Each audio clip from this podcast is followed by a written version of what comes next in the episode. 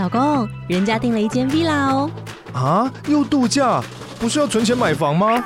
我是订了凤凰 villa。哇，竟然有千平花园，十五项休闲公社，回家就像度假哎！而且花园比房子还要大呢。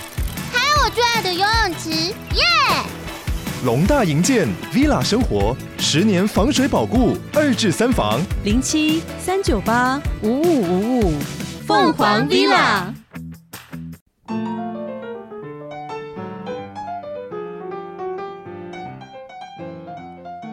我是生活教练 Amber，欢迎收听从我开始的关系功课。耶、欢迎 Amber。Hello，我们是网友初见面，在一个很奇怪的时候初见面吗？是这样讲吗？应该是可以这么说，对吧？为什么很奇怪？就是、就是也没有想过，原来有一天可以网友在就是实体的场合里面见面，变成三 D 的。对对对对对对，因为这必须要解释啊，因为 Amber 之前是在美国。嗯那那来上课的时候，就是隔着这个视讯荧幕这样子看到彼此的，对，对，对，对，对，所以可能就没有想过说，哎、欸，那有一天我们会到那个实体的面对面的机会，对啊，所以今天这样见到那瞬间，哎、欸，有点感动，哎、欸，有点尴尬 啊，什么？呃，真人吗？哎、欸，为什么你要尴尬？原来真的，因为太久没见到人了，你知道吗？哦、没有太久没见到人了，看到谁都尴尬，例如我之类，疫情下的就是这样子。对啊，可是我们跟 Amber 的初相见，网络上，网络上除了今天以外，是从什么时候开始啊？嗯、呃，其实是我那时候听一个 podcast，就是雷蒙三十。我那时候住在美国嘛，那但是我很喜欢听呃各种 podcast，然后很喜欢听学东西的、自我成长型的，嗯、然后就随便搜寻。其实我也没有听很多集，对，但是啊、呃，就听到一集，哎，小虎老师他说他是一个声音教练。然后我那个时候刚好在准备要开始我自己的 podcast，我的 podcast 叫人生不卡关，顺便广告一下，可以可以可以，那个会安在资讯栏上面没有问题。好，谢谢。那那那个时候才刚刚开始，然后觉得不是很确定说自己的表达能力怎么样，嗯、然后也想知道说有没有更多的好的技巧可以帮助我。然后一看到哎，居然有这种声音教练这种职业，我觉得很好奇，然后我就听了那个节目，听完的时候觉得哇，真的是。蛮感动，而且也很觉得小虎老师的啊、理念，就是他是从心出发、心里出发去啊、呃、改变你的声音。那那个理念是跟我自己的理念很很相近的，所以那时候我就去呃私讯小虎老师的粉专，结果呢，嗯、没想到就是慧玲回复，然后慧玲就跟我说，呃，有有一个线上课程，因为我那时候在国外。那所以，我马上就买了课程，然后开始上课。那后来疫情的时候，也有买小虎老师的呃线上的直播课程，嗯、对，是学习除了讲话之外，还有就是在镜头前面怎么样更自然的表达。嗯、对，我觉得收获很多诶，就是尤其对我最有帮助的一个点是。啊、呃，有对象感这件事，嗯、对，就是一开始在录 podcast 的时候，其实会有点照稿念，嗯、或者是好像啊朗读比赛那样子，就会觉得自己听都 好无聊。嗯、但是，嗯、呃，后来发现，哎，原来你可以想象有一个人在你前面，甚至放一张小小图片或是一个镜子，嗯、然后你是对这个人讲话，那样子的说出来的声音，就会觉得，哎，好像真的是一个朋友在跟你聊天。嗯、我觉得这一点对我来讲影响很大。所以我们真的很喜欢这种面对面。这样聊天，因为我们之前也想过说，哎、欸，要不要跟那种来宾用那种线上的？嗯、可是，一来会延迟，哦，对，二来卡卡我们更尴尬，哦、对啊，所以就很珍惜这种可以面对面交流的时间。真的，对，所以谁在讲话就看谁眼睛，有没有？现在有一种被狠狠瞪着的感觉。我有点好奇，就是 Amber 刚刚有讲到 Podcast 节目是什么样的原因，就是让你开始做这个节目？嗯。我自己，我我觉得你会摄摄入一个媒体最，最最常见是你自己也很喜欢，嗯、就是作为这个媒体的接收者嘛，就是我我很喜欢听 podcast，我很喜欢听有声书，我觉得那是一种很跟你的听众，嗯，应该说你跟这个读的或是说的人很亲密的一个关系，嗯、因为通常我们在阅读的时候，比方说我们在划划手机。你在看东西的时候是非常快速的，对，而且你可能一次在还甚至可以开两荧幕 一起看，对不对？对，就算你是看影片，你还可以加速，或是一边看一边一边做别的事情，不不是盯着荧幕。但是当你用听的时候，你是戴着耳机听，通常是这样子。或或者说你如果放出来听，你一次其实只能听一个声音，对，你没有办法一次听很多个声音嘛。对，所以我觉得那个感觉，就有人在你耳边讲话，嗯、那种感觉是很很亲近的。嗯，对，所以我很喜欢这样的一种沟通模式。嗯，对啊，所以我觉得我自己从这样的呃，从 Podcast 里面得到很多就鼓励啊，或者是知识啊等等，所以我自己也会觉得这是一个很好的方式来嗯。鼓励别人，或者是传递一些知识，对，确、嗯、实是啊，因为因为文字能够承载的讯息跟声音真是真的不一样，嗯，啊，那那我们透过讲话的时候，好像就感觉到很多的温度啊，对，啊，甚至就会觉得，哎、欸，好像自己在正在被陪伴，对吧？嗯、想太多了，自己疗愈自己的，开玩笑，开玩笑。可是我们人就确实需要这些东西，嗯、对不对？就是独一无二的，纯粹看，纯粹看文字，就自己在解释，自己在诠释它，就是其实就是作者已死，有没有？就是说，哎、欸，我们完全用自己的角度在诠释。可是当声音存在的时候，其实就是在感受他人怎么诠释。啊啊！不小心 在上课，上课哇，赚到还在上课，大家继续听下去，不用钱，就是一个默默默职业病就会浮出来的概念，这就是我的毛病。好棒！等一下，可是我还没有问到小老师下线了，小老师下线，可以可以去领五百块。就是我好奇的是，Amber 在人生不卡关这个 podcast 里面想要传达的，就是理念是什么？嗯嗯嗯，哎，很好的问题，我我觉得，嗯、呃，我希望我听这个节目的人，他们可以透过我的呃讯息，了解到他们自己的价值，就是在遇到生活卡关的时候，可能会得到一些灵感，或者是他们会觉得被鼓舞了，或者是至少知道自己不是孤单的。嗯，因为通常当我们卡关的时候，我们会觉得我们就是 好像世界剩下我们一个人，我们被遗弃的那种感觉。嗯，但是其实那只是一个想法。嗯，对，但我们很容易陷在那样的想法当中，所以如果能够透过一些媒体，你说 Podcast 也好，文字也好，任何的外界的呃刺激，让你提醒自己说，其实你是你是有出路的，其实你是 OK 的，没有你想象的那么糟糕。我觉得那就是我我做这件事情最最大的价值啊，让人见到希望。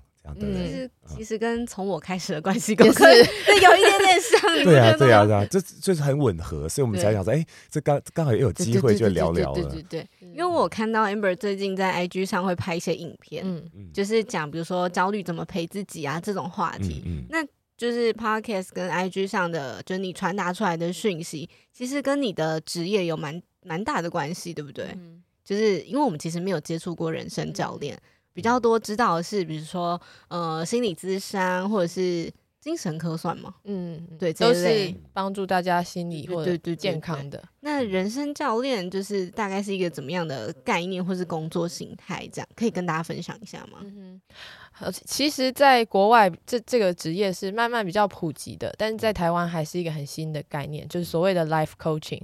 那中文翻译可以翻成生活教练、人生教练。嗯。很多说法，对，嗯、那我自己的这呃各种教练，他们可能会有不同的做法，或者是不同的呃切入点。那我自己的切入点是，我会帮助你找到你大脑里面有什么 bug，就是说你的信念在什么地方卡住了你自己，然后让你没有办法去做你想做的事情。对，因为我们常常会觉得啊。呃你如果想要改变，那你就去做啊！嗯、你怎么不去做就好？嗯嗯，嗯对。但是 你会发现，就是大家一直说知易行难嘛。对啊。那就是因为我们在这个行为之的后后面，其实是卡着一些情绪，嗯，或是一些想法、一些理念，嗯、所以让我们无法跨出那一步，因为我们已经认定我们就是这个样子。嗯。对。所以呃，人生教练就是我我的这个流派，它比较像是。我帮你找出你的 bug 在哪里，嗯，然后我们去理解你到底为什么卡在这边，还有让你知道说，其实你有其他的选择，不是说你的想法是错的，而是你其实可以有不同的想法，不同的诠释。嗯，那当你愿意跨出那一步去去改变你自己的想法，还有你的心态的时候，你会发现你改变的非常的快，它就是一个联动的效应，直接就你的行为也会。直接的改变，嗯，就帮助他人找到有更多的选择，嗯、对不对？我不是只有只能选择现在现在这个想法，嗯、那尤其我们遇到卡关的时候，可能都会是自我否定，嗯，对不对？对，自我否定就出现了，然后很多黑暗跑出来了，就烂了，我就烂，对，小剧场，这个我们两个好会哦，怎么办？每个人都会，应该每个人都会啦。然后再就是我，我觉得华人社会的那个。就是我们得到的外面的帮助，其实很多时候也是变成一个卡关的东西。例如说，可能我们在有一些情绪的时候，哎，我们我们想哭，然后大人就告诉我们说，有什么好哭的？这有什么好哭的呢？好了，我们就觉得哦，自己哭是不对的。所以，当我们不接受那个情绪的时候，等于不接受自己的价值。所以，所以接下来就是很难又又用自己的力量去面对那些事。所以，所以后来好多孩子都变得说只会听大人的建议了。嗯哼，哦。不会做自己的决定，或者是你自己心里有一些声音的时候，你会跟自己打架，说：“可是我应该，嗯，我不应该想那么多啊，我应该要感恩啊，我已经有很多了，就是正能量啊，应该，对，应该清单就增加了，对。可是那不是你真正想的，或是你真正想要的东西。嗯，我今天早上刚好就是，就我早上习惯是会冲咖啡，然后就听，比如说一个音频，或是看一篇文章。我今天就刚好开 YouTube 的时候，他推给我的樊登说书，嗯，就是其中一个片段。然后他前面里面有一句话，就是我那时候就觉得他是一个一个一个 sign 吧，就是刚好听完那一集，然后今天要跟 Amber 聊，就是成为自己这件事情。嗯，呃，樊登就说一句话，他说：“其实成为自己这件事情啊，只有你自己。”才会知道，就是只有你这个人才会做的，没有人比你更在行。对，没有人比你更在在行这件事情，就觉得哎，这个东西哇，超好的，中了，对对对。然后就我就跟小五说这句话，我要记下来，等一下跟本人说。我已经记下来了，结果我自己还讲错什么？你紧张了，对，我很害羞，你知道，见网友害羞。我懂，我懂，我懂。因为其实后来虽然 Amber 上了小虎的课，可是后面在社群上的联系，其实是我们两个。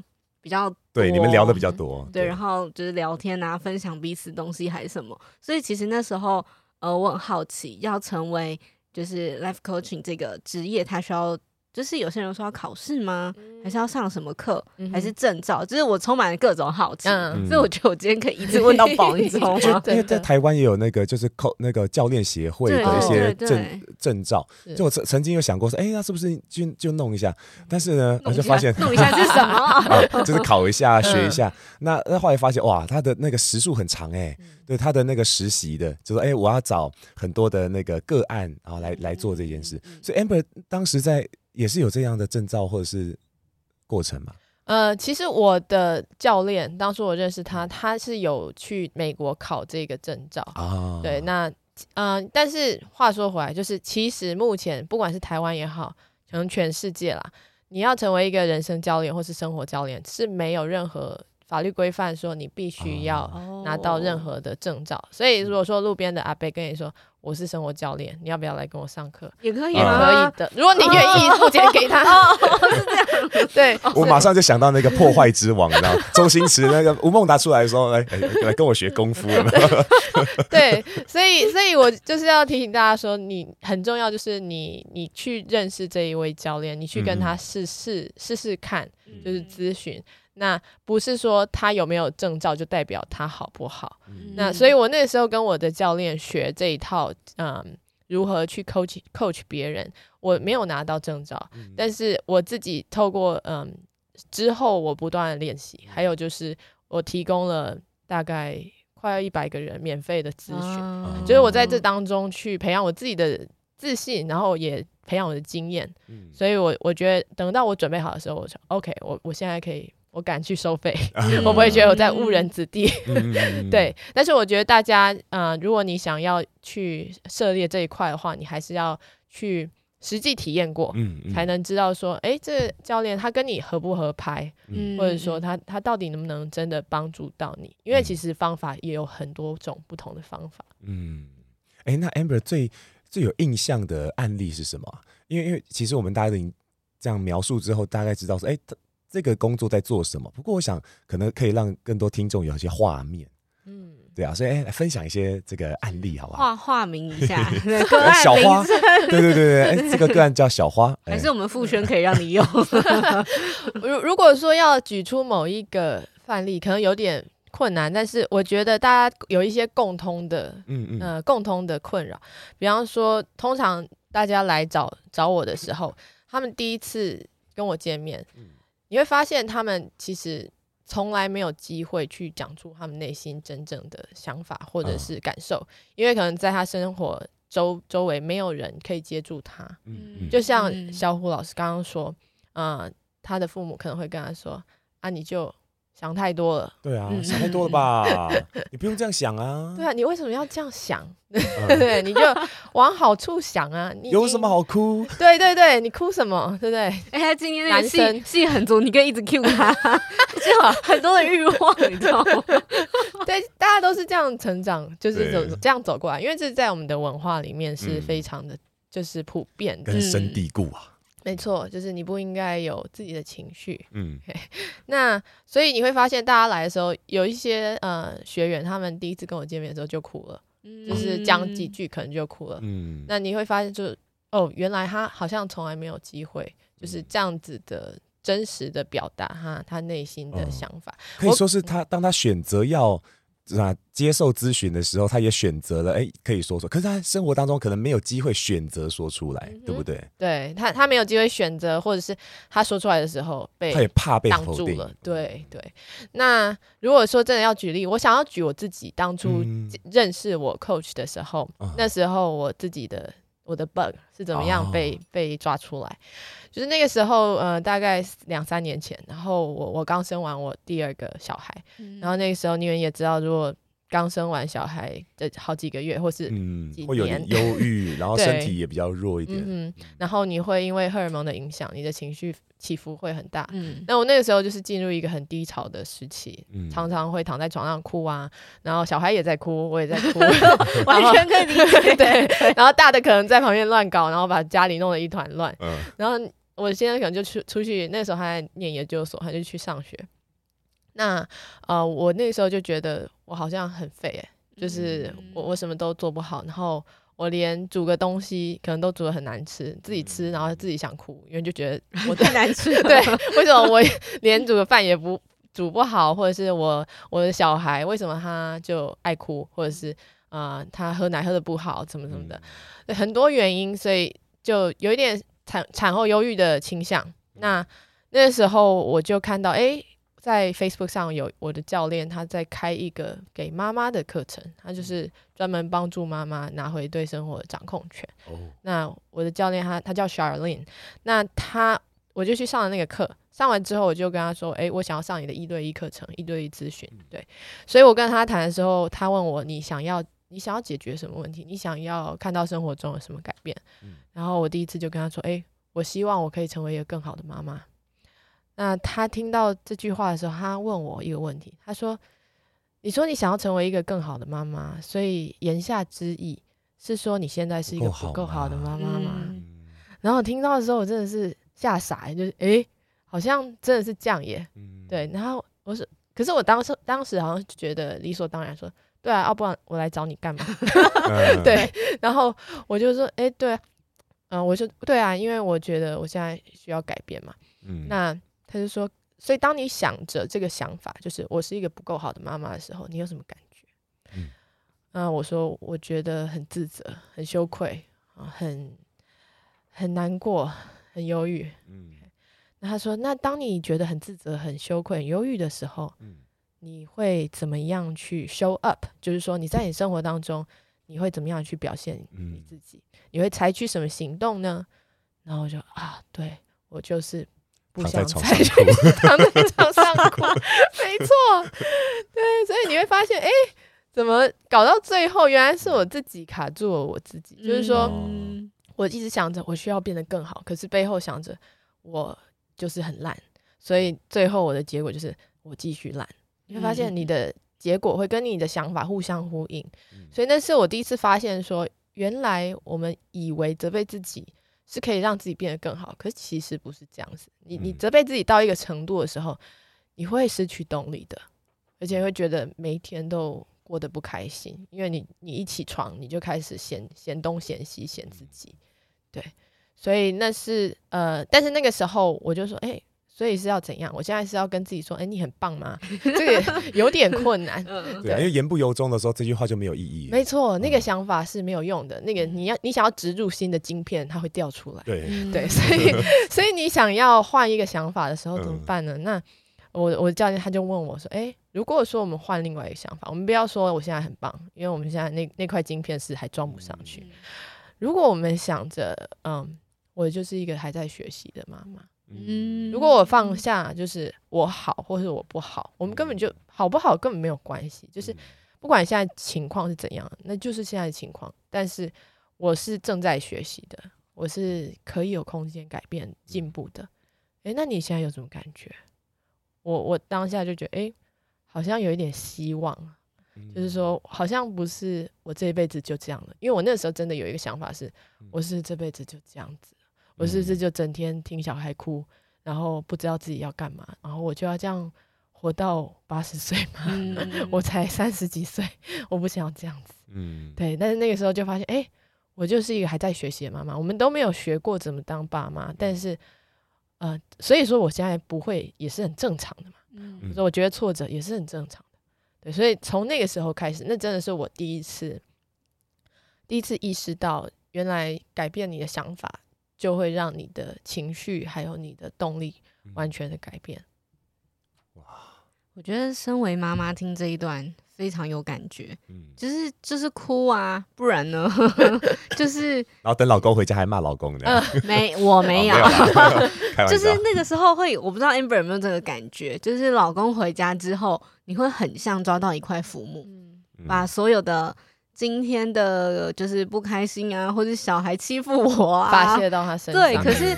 就是有时候是发泄，有时候是你可不可以救我？嗯嗯。但是，但是等他回来救。对，可是那个救不是他拉你一下，你就会一直往上浮，因为更多的感觉是，呃，我对自己的不信任，或是我对自己的不自信，所以我就会一直掉下去。嗯、所以就是那个感觉是很，你刚才讲的时候是很很有共鸣的。嗯对，而且你真的觉得很孤单，因为老公在外面工作或是做别的事情，他他也没有办法理解你，嗯、所以你你会就算他愿意听你说或是愿意怎样，但是还是没有办法完全理解你，因为他就不是你。嗯、对，所以如果你自己没有办法理解你自己，或是愿意接纳你自己的话，就算有再多的人来帮你，其实你还是你抓不住那个父母。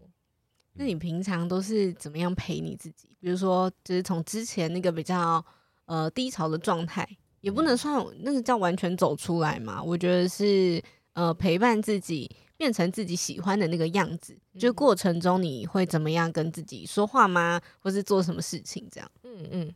所以呃，我通常会教我的学生，就是做一件事，就是你可以把你头脑里面的想法写出来，把它当做好像你在倒垃圾。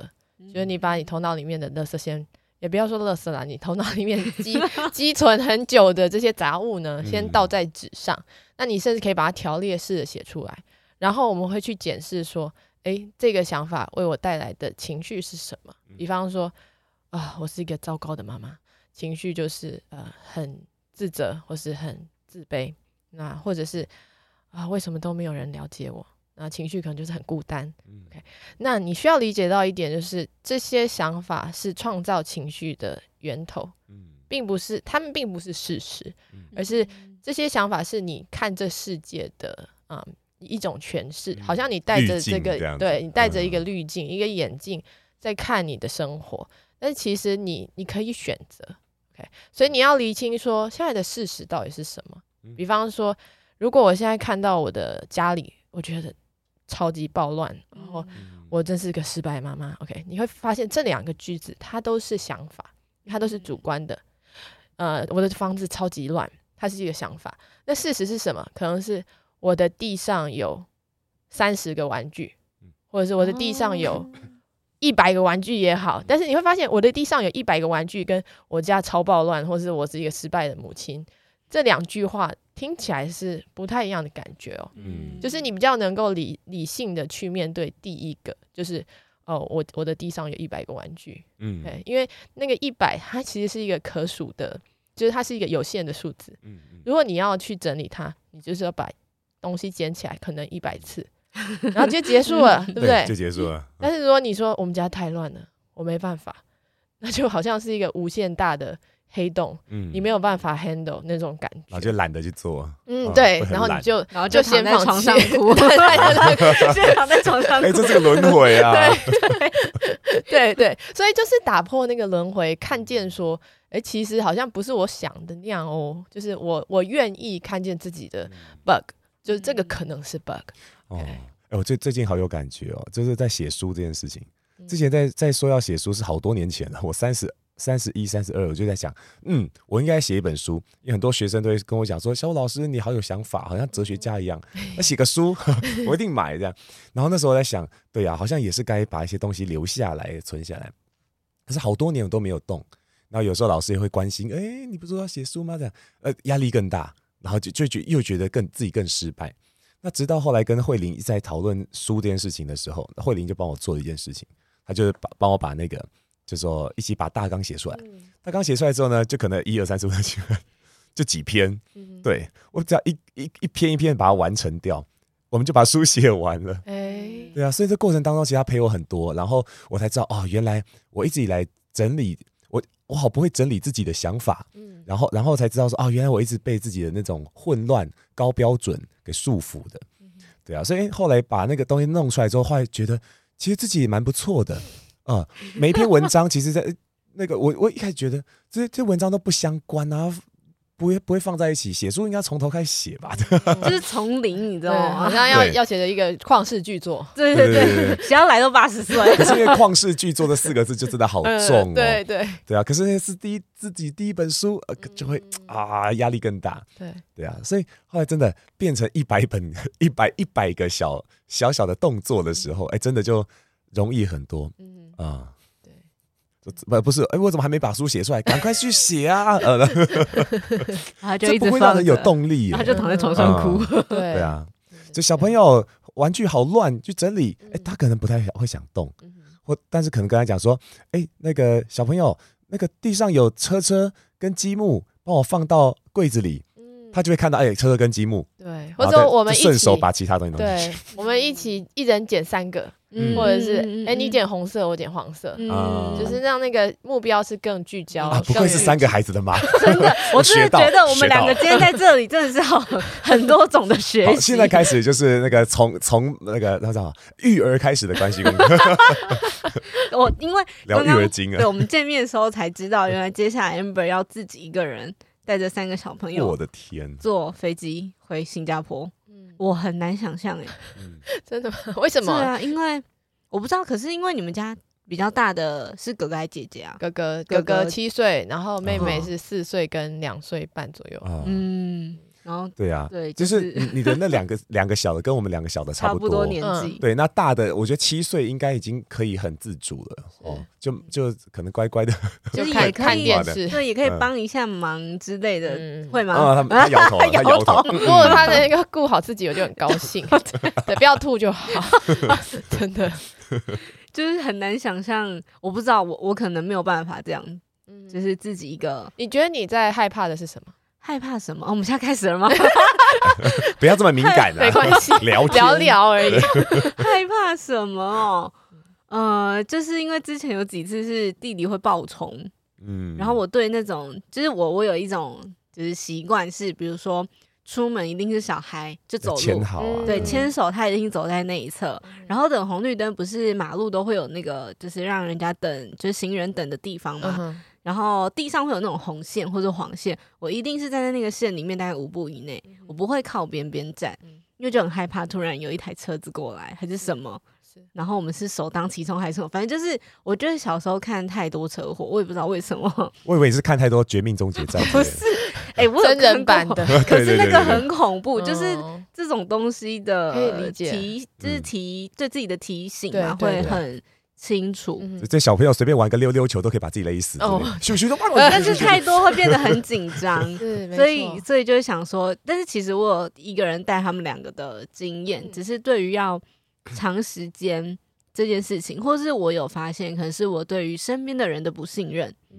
比如说我带他们出门，假设一样是坐飞机这个情境，那我可以就是如果别人看到我很辛苦，或者是我快 hold 不住的时候。会有人一个陌生人来帮忙吗？还是什么？就有点像小灯泡的那个事件，会不会那个帮忙其实是坏人？对，就是我不知道当妈妈以后这种这种戏很多哎、欸，不知道你会不会这样？呀，这这些想法都是很正常，就是我们会因为过去的经验，或是我们看过、听过的事情，对，然后我们的大脑之所以会往这些坏处想。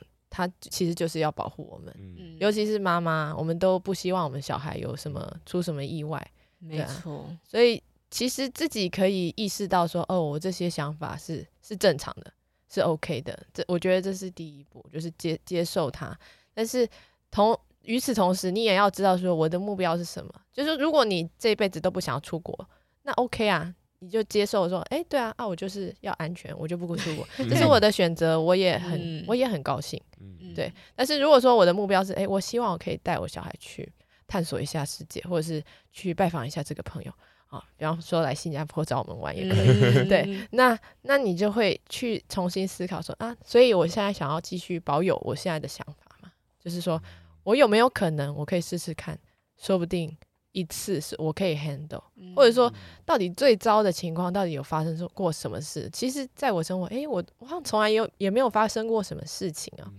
或者说，呃，在飞机上他爆冲，so what？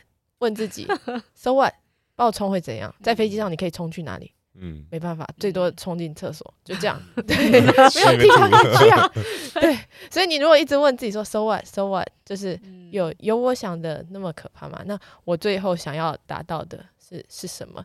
我觉得这是一种方法。另外一种方法就是说，接受生活会有它不完美的地方。就是，呃，我的老师，我的教练，他教我一个概念叫做 fifty fifty，就是生活中一定会有，不管任何事，会有好的一块跟坏的一块。所以出国玩，我们如果一直想着说我一定要完美，好我一定要好的，好的小孩就是要乖乖配合，这一顺这一趟旅程必须很顺利。嗯，那这样我一定会有很多不满的地方。对，但如果我的想法是 OK，我的小孩会在飞机上爆冲，That's OK，我们会活下去。其实这就是我现在的想法，就是说 OK，我小孩他之前从美国坐回新加坡的时候就。第一个小时，因为有十七个小时，他第一个小时就吐了，嗯、吐的满地都是，然后 好像有碰到旁边乘客，但是我我们就所以第一个小时，那个空姐就来，然后帮我们把毯子盖住地上，嗯、但是你你就发现，哎、啊、最糟也就这样啊，嗯，不然要怎样？他他也而且空姐也帮忙、欸，哎，对不对？对，帮忙他们就都就是大家都很人很好，就在旁边的乘客也没有嫌弃我们，嗯、就很感动。但是你就会觉得，哎、欸。在在这些发生的坏事当中，你也看到一些好事，嗯、然后你也学到一些经验。比方说，下一次我们一上飞机，我就拿一个袋子跟他说：“你准备好。”对，我我儿子他也越来越有经验，就是把它当做是一个学习的经验。嗯，就是说，或者是一个难忘的回忆。我觉得，当你这样子看他的时候，你会发现，好像我也没那么。没那么怕了，而且未来讲起来还很好笑啊嘛。嗯，对，各种故事很精彩，所以我现在才可以跟你们讲这个故事。好像儿子很会吐一样，专家。他长大以后知道妈妈都说他很会吐，精通呕吐。对，我把他技能点满了。真的有听过这样的故事，我教练跟我讲过，他就说他的同学有跟他说，他们一群教练去坐游艇游轮，然后呢也是大家就在那边吐吐吐，然后就有对不起，今天的节目变成这样，有味道，请大家想象有彩虹喷出来就好，不要有。有实 实体的东西，彩虹彩虹出来喽。所以所以那个教练他他就是不舒服，所以他一直在吐，然后每一个小时吐一次。OK，那到后来，其实一般人可能会觉得我这这一趟旅程就毁了，但是那个教练他就开始想，嗯，我来试试看，下一次我吐的时候能不能瞄准。是 能够不会弄到我的衣服。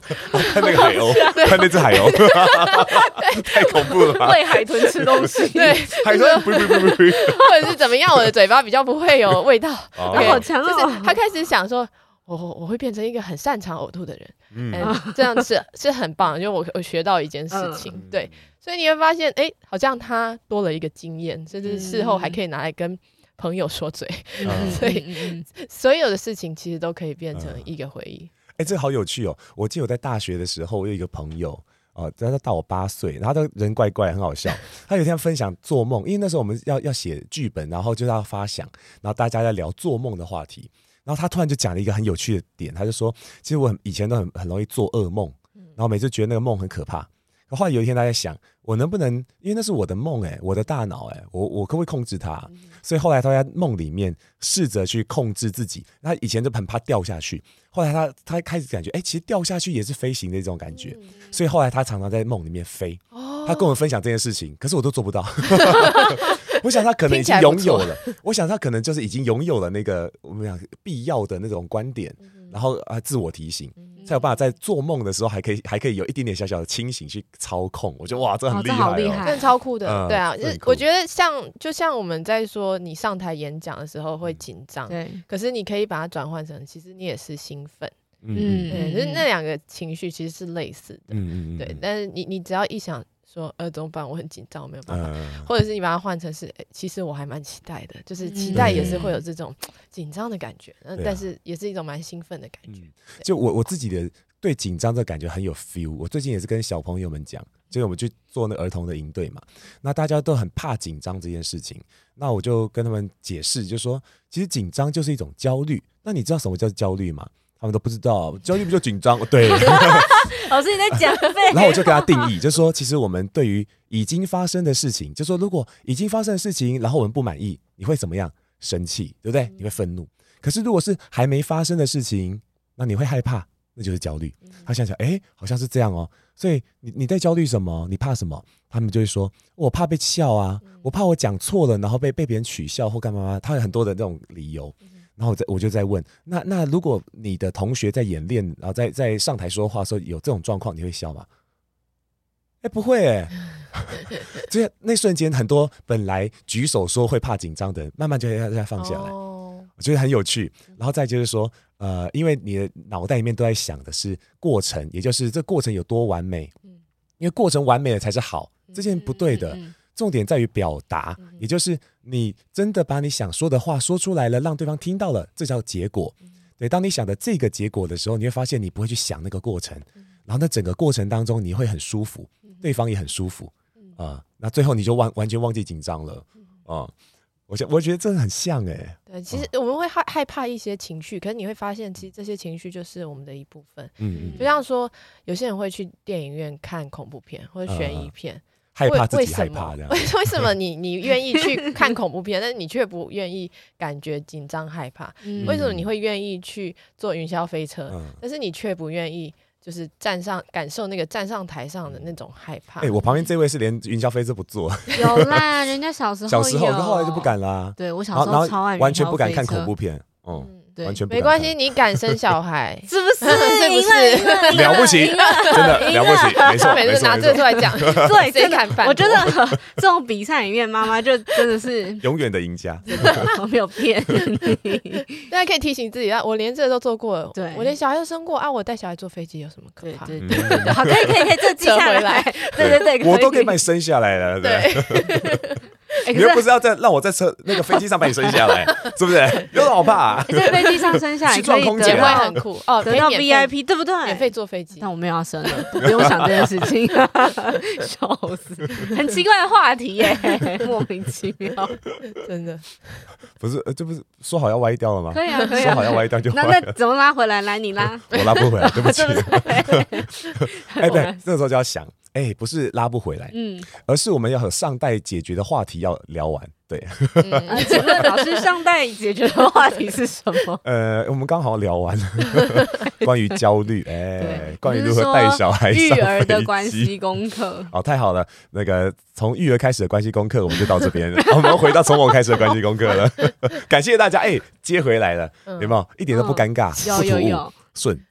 你等下这边剪掉好了，太长。你说这个这个在 run 那怎么回来的那个过程？没有，我我刚刚其实有想到一点，就是回到刚刚那个，嗯，说跟小朋友说，你你如果人家上去，你会不会笑他？嗯，但是我觉得还有另外一个切入点，就是说，OK，你说你怕别人会笑你，嗯，So what？你觉得为什么？就是如果别人笑你，然后呢，会发生什么事吗？诶。好像也不会，对，你你这不会少一块肉嘛？嗯，OK，那或许我们可以把它想成是，我将会成为一个即使别人笑我，我都不怕的人。哦，哇哦，就是哇，这选择变得很很？